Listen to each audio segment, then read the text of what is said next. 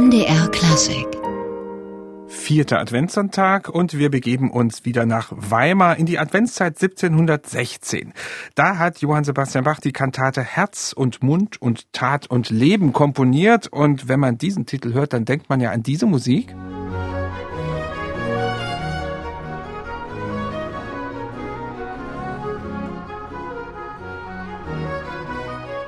Ein richtiger Ohrwurm. Aber ja, sicherlich einer der unsterblichsten Ohrwürmer, die Bach je komponiert hat. Aber ich muss dich enttäuschen, lieber Bernhard, weil wir hören zwar die Kantate Herz und Mund und Tat und Leben BWV 147, aber dahinter steht ein A. Und A heißt, wir hören praktisch die Urfassung dieses Stücks. Und da ist der Choral, der Unsterbliche, noch nicht drin gewesen. Das heißt, wir haben eine kurze Kantate aus Weimar, die auch nicht mal Rezitative hat. Warum das? Ganz genau. Es gehört zu diesem Jahrgang, den der Hofpoet Salomo Frank ab dem ersten Advent 1716 gedichtet hat.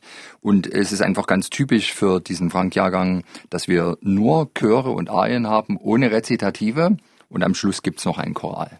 Bach hat sie dann später in Leipzig überarbeitet und da kam dann auch dieser berühmte Choral Jesu bleibet meine Freude dazu.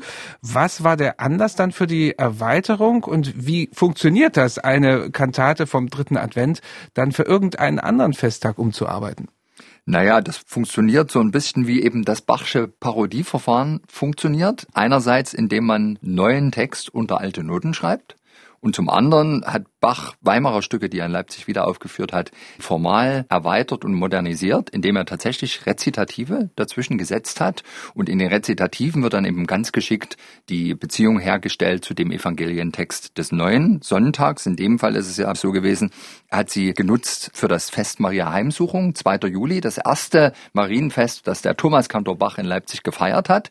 Im Grunde ist das Zauberwort tatsächlich die hinzugefügten Rezitative, in denen dann Bachs Textdichter sehr leicht die Beziehung zu Maria herstellen kann in dem Fall und einige behutsame, aber doch wirkungsvolle Textänderungen in den Arien. Gehen wir aber mal zurück nach Weimar zu diesem vierten Advent 1716. Was kam da im Evangelium vor und wie ist da dieser Eingangschor Herz und Mund und Tat und Leben und überhaupt dieser Kantatentext von Salomo Frank zu verstehen? Der Evangelientext am vierten Advent ist ja das sogenannte Bekenntnis des Johannes. Johannes wird von den Priestern gefragt, wer er ist, und er bekennt sich als der Täufer von Jesus und letztlich als einer seiner Propheten. Und das Bekennen zu Jesus ist einfach das große Thema in der Kantate. Und natürlich bleibt es nicht dabei, dass es darum geht, wie sich Johannes zu Jesus bekennt, sondern es wird der Bogen geschlagen, um die Gemeinde zu lehren, zu erbauen. Auch ihr müsst euch immer zu Jesus und Gott, dem Vater, bekennen. Umso besser kurz vor Weihnachten. Insofern passt es ja auch in den Advent. Unbedingt. Und was passiert im Eingangschor? Wir hören da wieder eine Trompete, die hatten wir schon mal am zweiten Advent. Am dritten hat er sie pausieren lassen, jetzt ist sie wieder da. Ich würde einerseits sagen, es ist zwar kein hoher Feiertag, aber Bach ist immer noch im Bewerbungsmodus. Ja, er hat jetzt schon den dritten Sonntag hintereinander eine Kantate komponiert. Warum? Weil der Kapellmeisterkosten in Weimar vakant ist. Also er reizt das wieder aus, was möglich ist an Instrumentarium. Und ich sehe jetzt keine theologische Bedeutung in dieser Verwendung der Trompete im Eingangschor. Was man aber zu diesem Eingangschor sagen kann, ist, dass er eine wirklich musterhafte Symmetrie liefert.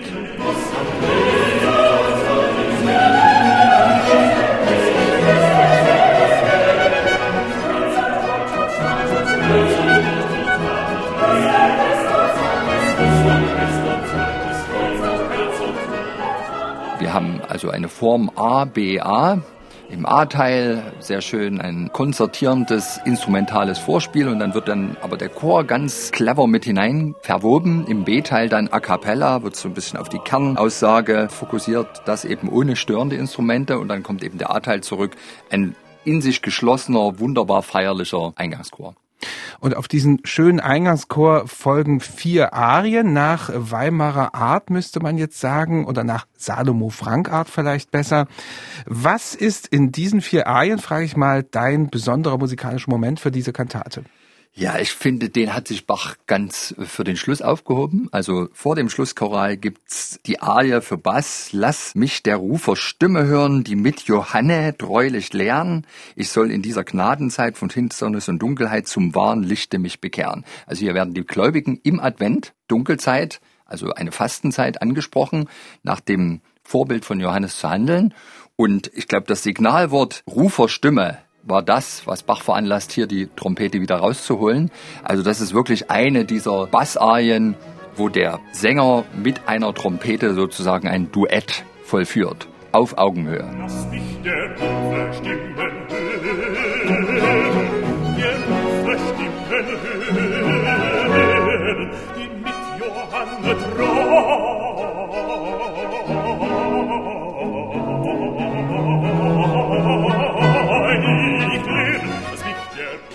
ein wirklich besonderer Moment. Hier dieses Duett praktisch zwischen Trompete und Bassist. Jetzt müssen wir aber dann doch die Frage stellen, weil ja die Quellenlage nicht so klar ist, ist denn diese Kantate überhaupt in Weimar aufgeführt worden am vierten Advent? Also was wir mit hundertprozentiger Sicherheit sagen können, ist, dass Salomo Frank diese Arientexte in Weimar gedichtet hat für den Jahrgang. Und wir wissen auch, dass Bach in Weimar für diesen vierten Advent das Stück hat angefangen zu vertonen. Allerdings ist tatsächlich das überlieferte Quellenmaterial ein bisschen widersprüchlich. Ich gehe davon aus, dass tatsächlich die Kantate damals so erklungen ist, eben noch ohne die Rezitative und die Choräle, die dann in Leipzig dazukamen und die Textänderung. Was man aber mit hundertprozentiger Sicherheit sagen kann, ist, es ist die letzte, späteste erhaltene Weimarer Bachkantate. Bach hat dann erst im Dezember des Folgejahres, ein Jahr später, den Hof verlassen, und zwar in Ungnaden. Wir wissen, er hat ja die letzten vier Wochen im Gefängnis gesessen, weil er ein bisschen rüpelhaft sein Entlassungsgesuch hervorgebracht hat. Also mein Eindruck ist folgender. Im Advent 1716 bringt er alle Kunst auf, um deutlich zu machen, mindestens in seinen Kantaten, er wäre der rechtmäßige neue Kapellmeister. Wir wissen aber, dass dann der Herzog auf Zeit gespielt hat. Er hat angefangen mit Georg Philipp Telemann zu verhandeln. Letztlich war auch latent, dass dieser Vizekapellmeister, der Sohn des verstorbenen Kapellmeisters, aufrückt.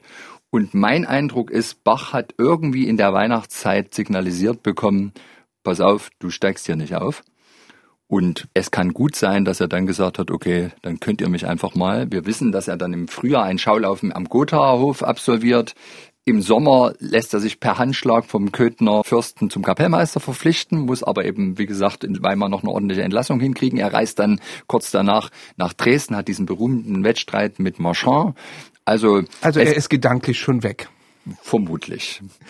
Also ist im Grunde diese Kantate Herz und Mund und Tat und Leben das Weimarer Finale von Johann Sebastian Bach als Kantatenkomponist. So sieht's aus. MDR Klassik